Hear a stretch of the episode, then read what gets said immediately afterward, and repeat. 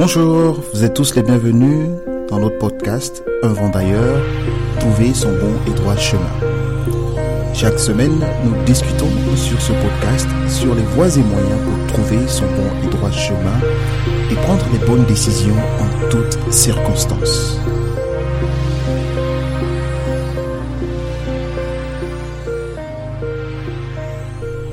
Pour commencer aujourd'hui, je j'introduis par cette citation de l'allemand Goethe qui dit qu'on peut aussi faire quelque chose de bon des pierres qui entravent sur notre chemin. On peut aussi construire quelque chose de beau avec les pierres qui entravent notre chemin. Les obstacles sur notre chemin sont une réalité. Les difficultés sont une réalité. Et pour revenir à l'histoire donc qui a inspiré ce podcast, où je me suis perdu sur les routes de l'Oise, essayant de trouver mon chemin, et j'avais le choix entre suivre mon GPS ou euh, suivre euh, le parcours habituel en allant dans une ville qui était mm, euh, une étape de mon parcours habituel. Et j'ai décidé de suivre le GPS malgré le fait que le réseau ne captait pas bien et que je perdais je perdais la direction et j'étais obligé parfois d'attendre que le réseau revienne et cela me plaçait dans un état assez inconfortable mais avec la la patience, j'ai suivi le GPS jusqu'à arriver dans une ville euh, très agréable, une très belle ville. Et juste après cette ville, j'ai retrouvé mon chemin. Et plus tard, je me suis rendu compte qu'au fait que le GPS m'avait fait suivre le bon trajet euh, jusqu'à ma destination. Donc, aujourd'hui, nous allons parler des difficultés et du chemin. Donc, nous parlerons, notre thème du jour, c'est le chemin et les difficultés. Donc, souvent, lorsque nous faisons face à des difficultés, cela suscite des interrogations. Est-ce que je suis sur le bon chemin? Est-ce que je dois continuer? Est-ce que je dois abandonner? Est-ce que je dois choisir un autre chemin? Que faire? Aujourd'hui, notre but sera de voir comment les difficultés peuvent au fait représenter des opportunités sur le bon chemin? Comme nous l'avons dit depuis le début, c'est que le bon et le droit chemin ne veut pas dire qu'il n'y a pas d'autres chemins. On dit souvent que plusieurs chemins, tous les chemins mènent à Rome. C'est vrai, tous les chemins peuvent mener à Rome, mais tous les chemins ne mènent pas à Rome avec la même expérience. Et surtout, tous les chemins ne nous mènent pas à Rome dans le même état. Et sachant que la vie n'est qu'une succession de répétitions, c'est-à-dire des objectifs atteints conduisent à de nouveaux objectifs, nous avons plutôt intérêt à arriver à notre destination actuelle dans un bon état pour nous permettre ensuite d'aller vers une autre destination ou alors de suivre l'objectif prochain. Donc parfois les difficultés de la vie peuvent en effet être de véritables tremplins pour nous propulser dans, dans, une, dans, une, dans une autre aventure ou dans, un, dans, dans quelque chose dont on ne s'attendait pas forcément. Et pour euh, soutenir cela, aujourd'hui, nous allons étudier l'histoire d'une personne très connue. Il s'appelle Steve Jobs. Il est fondateur de Apple. Et son histoire m'a intéressé parce que c'est une véritable illustration de, de, l'opportunité que peut représenter les difficultés de la vie. Donc, je vais essayer de paraphraser son histoire. Il a lui-même raconté durant une conférence euh, à l'université de Stanford en 2007 et, cela est très inspirant pour moi. J'espère que cela euh, sera aussi inspirant pour vous. Donc, son histoire débute à sa naissance.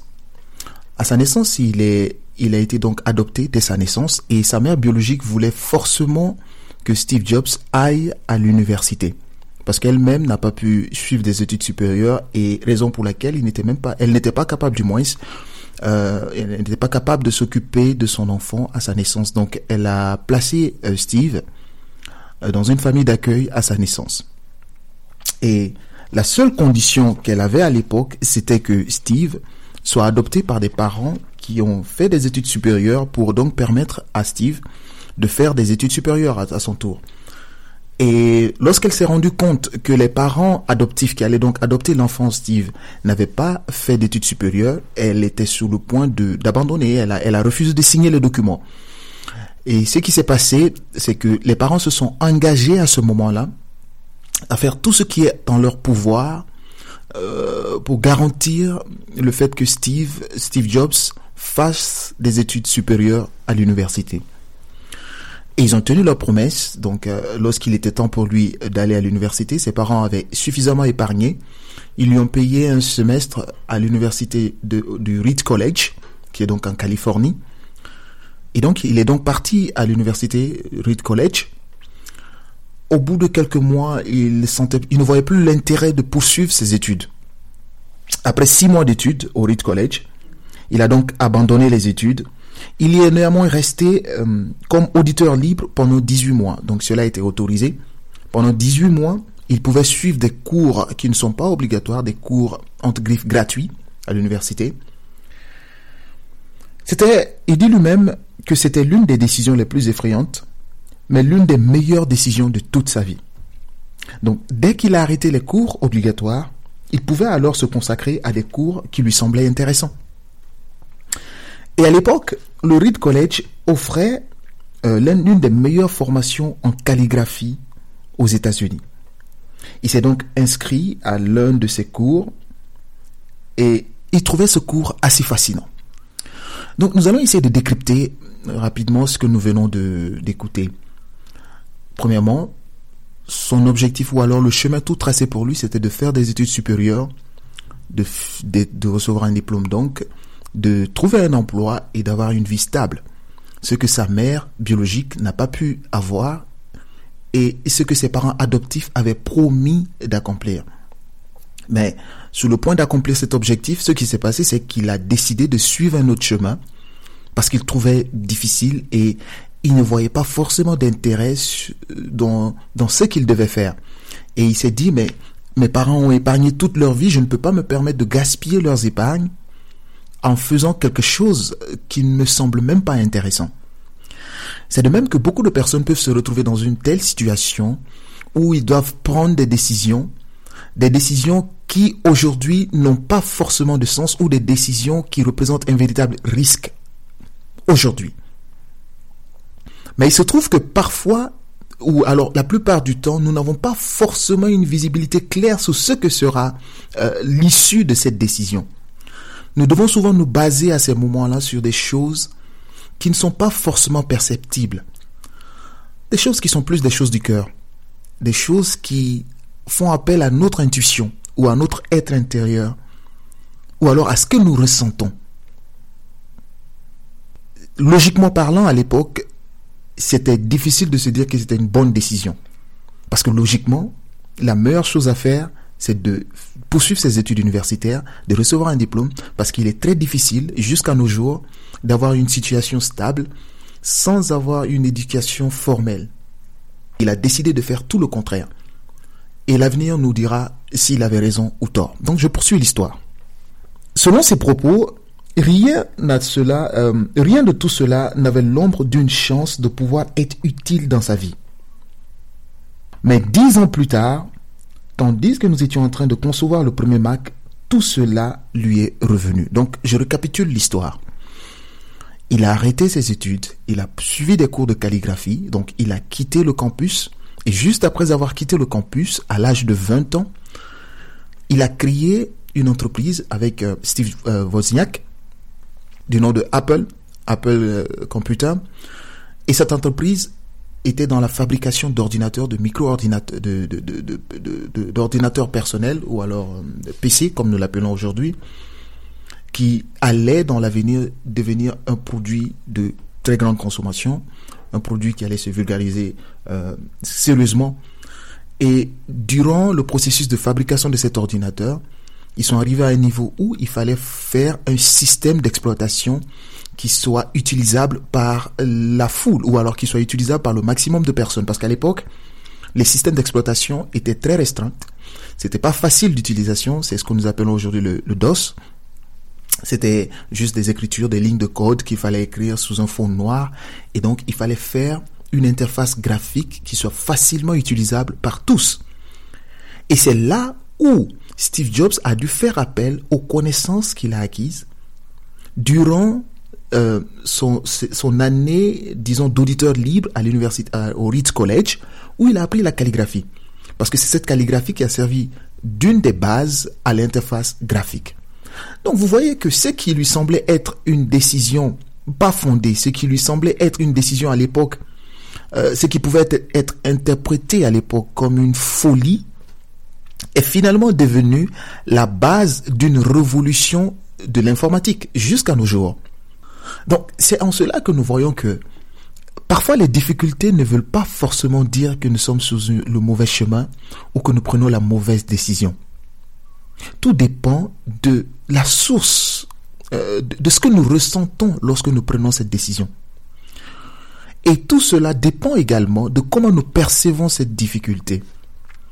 Parce que les difficultés ne viennent pas que pour nous empêcher d'avancer, parfois les difficultés viennent nous permettre d'avancer mieux et d'avancer sur notre bon et droit chemin. Donc l'histoire ne s'est pas arrêtée là. Parce que Steve Jobs, il a fondé euh, Apple Computer avec Steve Wozniak à 20 ans. Et ils ont fait entrer dans leur capital des investisseurs. Donc il y a eu un conseil d'administration, l'entreprise a commencé à grandir. Et au bout de 10 ans, L'entreprise avait 4000 employés, 2 milliards d'euros de valeur, en valeur, de, pardon, 2 milliards de dollars hein, en valeur. Et là, il y a eu des divergences, puisque Apple a embauché un, un manager, un président qui était professionnel, donc c'était un manager professionnel. Il y a eu des divergences en stratégie avec Steve Jobs. Et le conseil d'administration a décidé de licencier Steve Jobs euh, pour plusieurs raisons. Mais la, la, la réalité est que il a été licencié de l'entreprise que lui-même il a fondée. Une autre décision, une autre situation très compliquée pour lui et un moment très difficile pour lui. Selon ses propres propos, il a même songé à cette époque à quitter la Silicon Valley parce que il se disait complètement détruit, complètement abattu d'être licencié de l'entreprise qu'il a fondée, qu'il a cofondée. Et cela pouvait être perçu comme un échec. Mais ce ne fut pas le cas pour lui parce que, au contraire, ça a été pour lui un tremplin qui lui a permis finalement de repartir à zéro. Et donc, cela nous ramène à son passé, au fait que Steve a toujours eu cette capacité de rebondir, d'utiliser les moments difficiles pour reprendre à zéro, quitter l'université pour repartir à zéro, quitter l'entreprise qu'il a fondée pour reprendre à zéro. Ce qui pouvait être perçu comme un échec à 30 ans, se retrouver sans emploi, même s'il il avait quand même les moyens, euh, étant fondateur et ayant toujours des participations dans Apple, il a décidé de repartir à zéro, de créer d'autres entreprises. C'est là qu'il a fondé une entreprise euh, appelée Next. Il a fondé une autre entreprise du nom de Pixar, Pixar, donc c'est c'est une entreprise de production de films d'animation et qui est aujourd'hui l'une des plus grandes entreprises de films d'animation au monde. Et que s'est-il passé? Donc, il a retrouvé, selon lui, le, le, le, plaisir de reprendre à zéro, de repartir de zéro. Il a reformé une nouvelle équipe pour travailler sur des solutions innovantes. Et l'entreprise qu'il a créée, Next, s'est plus spécialisée dans la conception de logiciels. Et ce qui s'est passé, c'est que en 1997, Apple s'est retrouvé dans de profondes difficultés, dans une crise qui menaçait même l'existence de l'entreprise en tant qu'elle. Et là, le conseil d'administration a pris une décision, c'est de racheter Next, qui est donc la société fondée par Steve Jobs. Et cela voulait dire également de ramener Steve Jobs au sein du navire Apple. Et là, ce qui était auparavant, ce qui était auparavant une décision qui était censée le détruire, une décision qui l'éloignait définitivement de l'entreprise que lui-même a créée, au fait a été un tremplin pour aller se préparer, préparer quelque chose qui allait servir de base au, à l'iOS ou au système d'exploitation de Apple que nous connaissons aujourd'hui. Parce que Next a été la base du système d'exploitation d'Apple que nous connaissons aujourd'hui. Et nous sommes tous témoins, pour ceux qui connaissent un peu l'histoire d'Apple, de la croissance que l'entreprise a connue depuis 1997 jusqu'à nos jours. Déjà, nous avons eu euh, l'iPod, ensuite nous avons eu les évolutions du Mac, nous avons eu euh, l'iPhone en 2007, et aujourd'hui nous savons que Apple est la plus grande capitalisation boursière au monde, l'entreprise la plus grande capitalisation boursière au monde, jamais vue. Et tout cela est parti de ce qui pouvait être perçu comme un échec ce qui pouvait être perçu comme une difficulté, un arrêt de mort, une fin de carrière, une honte éternelle, quelque chose dont il ne pouvait pas se remettre. Mais finalement, non seulement il s'est remis, mais cela a servi également à remettre sur pied l'entreprise Apple que nous voyons aujourd'hui. Donc si nous revenons au propos, comment Steve Jobs lui-même a qualifié ce moment, c'est que le fait, je ne l'ai pas vu comme ça à ce moment, mais mon licenciement de Apple a été l'une des meilleures décision ou alors l'une des meilleures choses qui me soit arrivée. Cela m'a libéré et m'a permis d'entrer dans l'une des périodes les plus créatives de ma vie. Là, nous voyons un exemple concret de comment les difficultés peuvent être un tremplin pour nous projeter dans notre bon et droit chemin. Donc nous allons essayer là maintenant de tirer quelques leçons de, euh, de ce que les difficultés ont représenté dans la vie de Steve Jobs. Premièrement, les difficultés nous révèlent le meilleur de nous-mêmes. Il y a cette illustration que j'aime souvent, euh, qu'on me répète souvent, c'est que on ne peut pas recevoir, on ne peut pas boire le jus de l'orange sans presser l'orange. C'est souvent lorsque nous sommes pressés par la vie, par les coups de la vie, que nous révélons le meilleur de nous-mêmes c'est lorsque nous nous retrouvons dans les situations les plus improbables, les situations les plus incertaines, les situations les plus difficiles que nous faisons preuve de la plus grande créativité. J'entends l'histoire d'un homme un jour qui s'est retrouvé pourchassé par euh, des bandits armés. L'histoire s'est déroulée dans en Côte d'Ivoire. Non, ouais, en Côte d'Ivoire. Et le monsieur a grimpé un mur descendu dans la concession, dans une cour qu'il ignorait complètement. Et à la fin de l'opération donc des bandits armés, il est revenu voir le mur qu'il a grimpé. C'était incroyable parce que dans son état normal, il, il, serait incapable pour lui de grimper ces murs. Mais sous l'effet de la difficulté, sous l'effet de la pression causée par cette difficulté ou causée par ces, ces bandits armés, il a réussi à grimper le mur. Souvent, les difficultés, les oppositions dans la vie nous permettent de révéler le meilleur de nous-mêmes.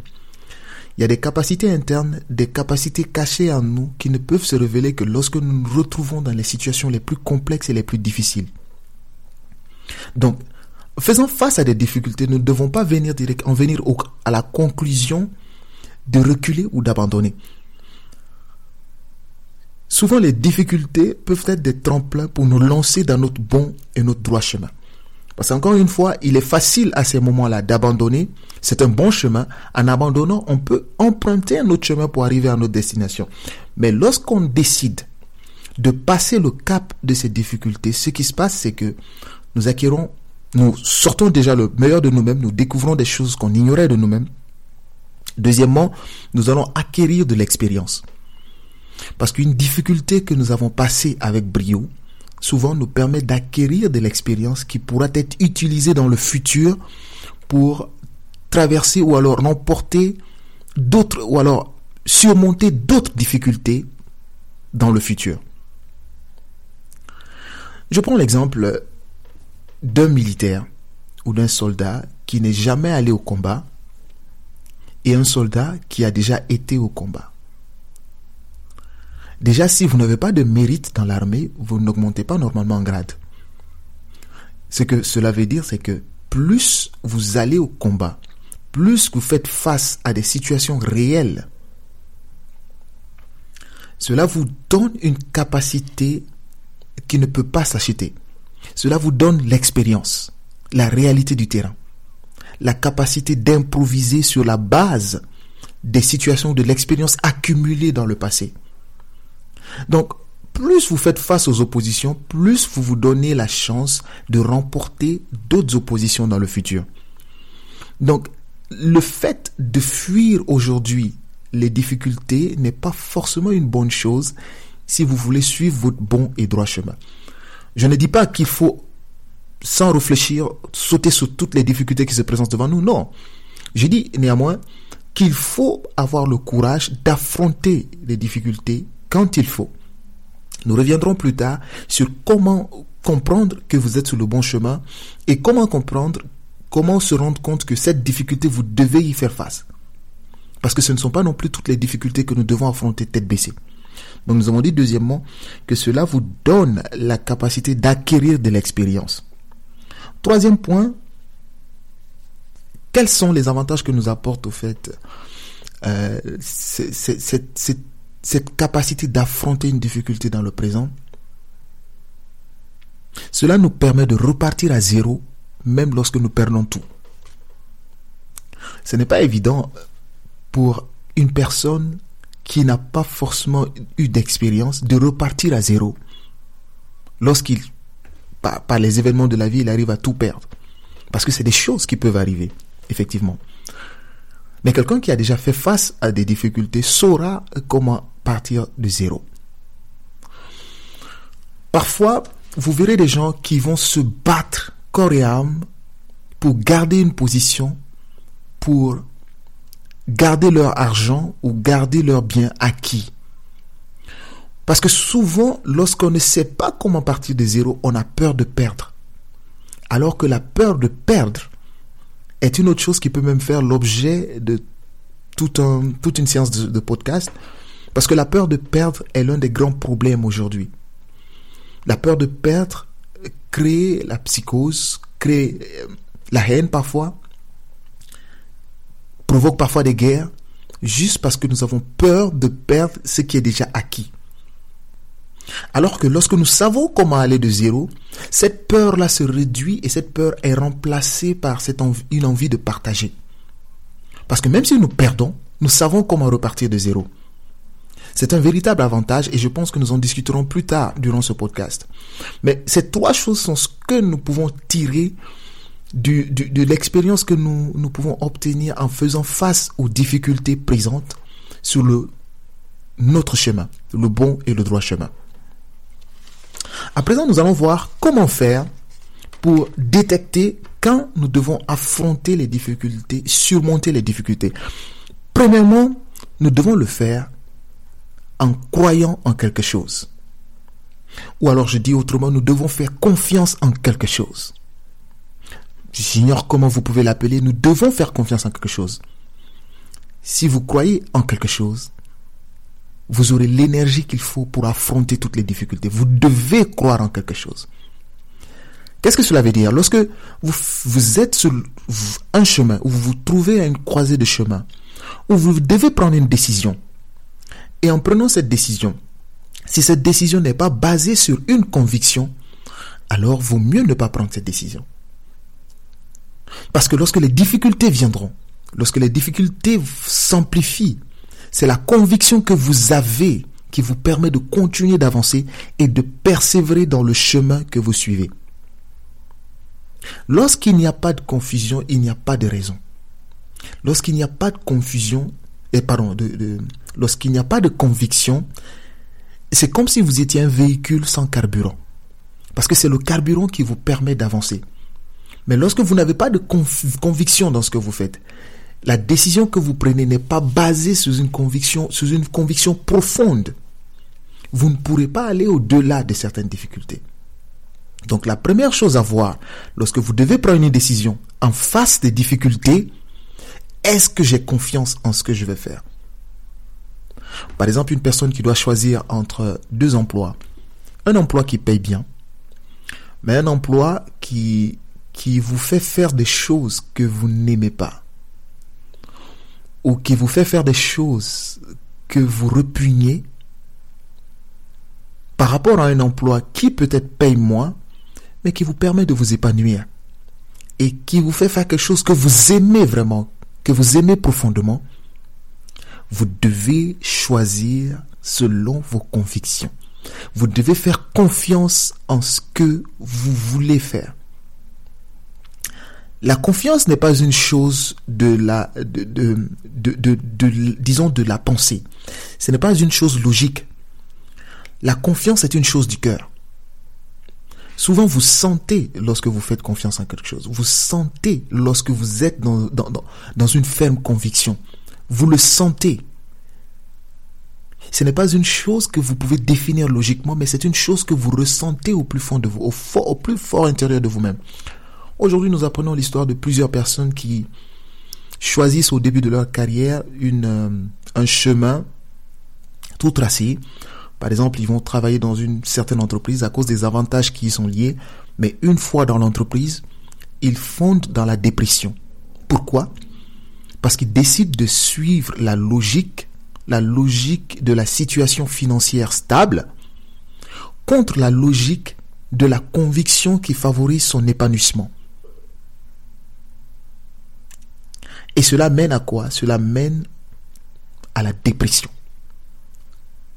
Parce que l'insatisfaction, euh, euh, la fatigue, la fatigue, la fatigue, l'accumulation de fatigue mène à la dépression. Parce qu'il se retrouve dans un domaine qu'il a choisi par nécessité et pas par conviction. Si nous revenons sur l'histoire de Steve Jobs, il, sentait au fait, il trouvait passionnant tout ce qui est artistique. Il trouvait passionnant tout ce qui était euh, tout, ce qui sortait de l'ordinaire, c'est ce qu'on lui enseignait à l'université, il n'a pas trouvé d'intérêt à cela. Même si à l'époque c'était la logique la plus fiable pour s'assurer un avenir radieux, il a quand même choisi de faire ce qui lui plaisait, de faire ce en quoi il faisait confiance. Il a appris et il l'a pas regretté parce qu'aujourd'hui nous bénéficions tous des avantages de la décision qu'il a prise à l'époque. Parfois, si vous voulez vraiment faire vos marques, si vous voulez vraiment suivre votre bon et droit chemin, pardon, vous devez à un moment décider de faire confiance en ce que vous croyez. Vous devez décider d'aller parfois à contre-courant de ce qui, de ce qui est courant à votre époque. Aujourd'hui, par exemple, je vois plusieurs personnes aller dans l'informatique ou devenir programmeur bah, juste parce que c'est ce qui paye le mieux.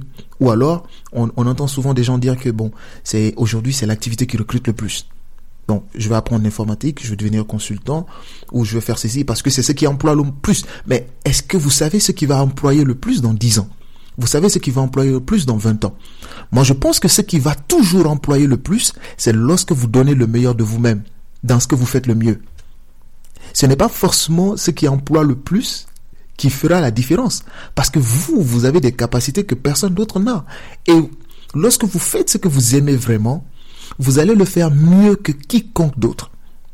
Donc l'emploi qui paiera le plus, c'est ce que vous ferez le mieux. Et lorsque vous faites ce que vous savez faire le mieux, c'est cet emploi qui paye le plus.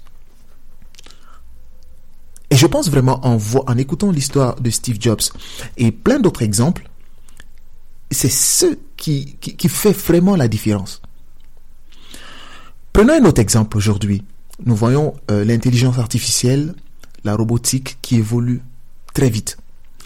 Donc, il y a plusieurs choses ou plusieurs postes, plusieurs emplois aujourd'hui occupés par des hommes qui ne seront plus occupés par des hommes dans 5, 10, 20, 30 ans. Qu'est-ce qui fera la différence dans 5, 10, 20, 30 ans? C'est ce que l'homme sait faire le mieux qui fera la différence si nous revenons sur la, théorie de euh, destruction créative de Schumpeter, à chaque fois qu'il y a des emplois, que des emplois sont détruits, de nouveaux emplois se créent.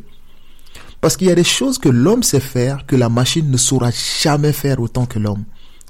Et je pense que chacun devrait chercher, au lieu de chercher ce qui va payer le mieux dans dix ans, chacun devrait chercher en lui-même ce que je sais faire le mieux. Ce que j'ai de mieux à apporter au monde. Et lorsque vous suivez ce que vous faites le mieux, ce que vous apportez le mieux au monde, aucune machine ne pourra vous remplacer. Aucune machine ne pourra vous remplacer. J'aime bien cette citation de Jack Ma qui dit que nous rentrons dans, dans l'ère de l'amour, dans l'ère de la sagesse. Parce que la machine sait faire ce que l'homme ne saura jamais faire autant. La machine calculera toujours plus vite que l'homme. Mais aucun homme, aucune machine ne pourra ressentir comme l'homme sait ressentir. Aucune machine n'aura autant de créativité que l'homme a au point de créer ces machines que nous avons aujourd'hui. Donc, si nous devons tirer une conclusion, c'est que les difficultés existent, c'est vrai, mais malgré ces difficultés, chacun doit avoir des convictions et suivre ses convictions en toutes circonstances. Et lorsque vous faites confiance en quelque chose et que vous suivez vos convictions, ne pas hésiter à faire face aux difficultés, à permettre, de permettre à cette difficulté de sortir le meilleur de vous-même. Et lorsque vous sortez le meilleur de vous-même, cette difficulté se transformera en un tremplin pour vous lancer sur votre bon et votre droit chemin. Sur ce, je vous remercie de votre attention et je vous dis à très bientôt pour plus d'échanges sur ce podcast, avant d'ailleurs trouver son bon et droit chemin. À bientôt.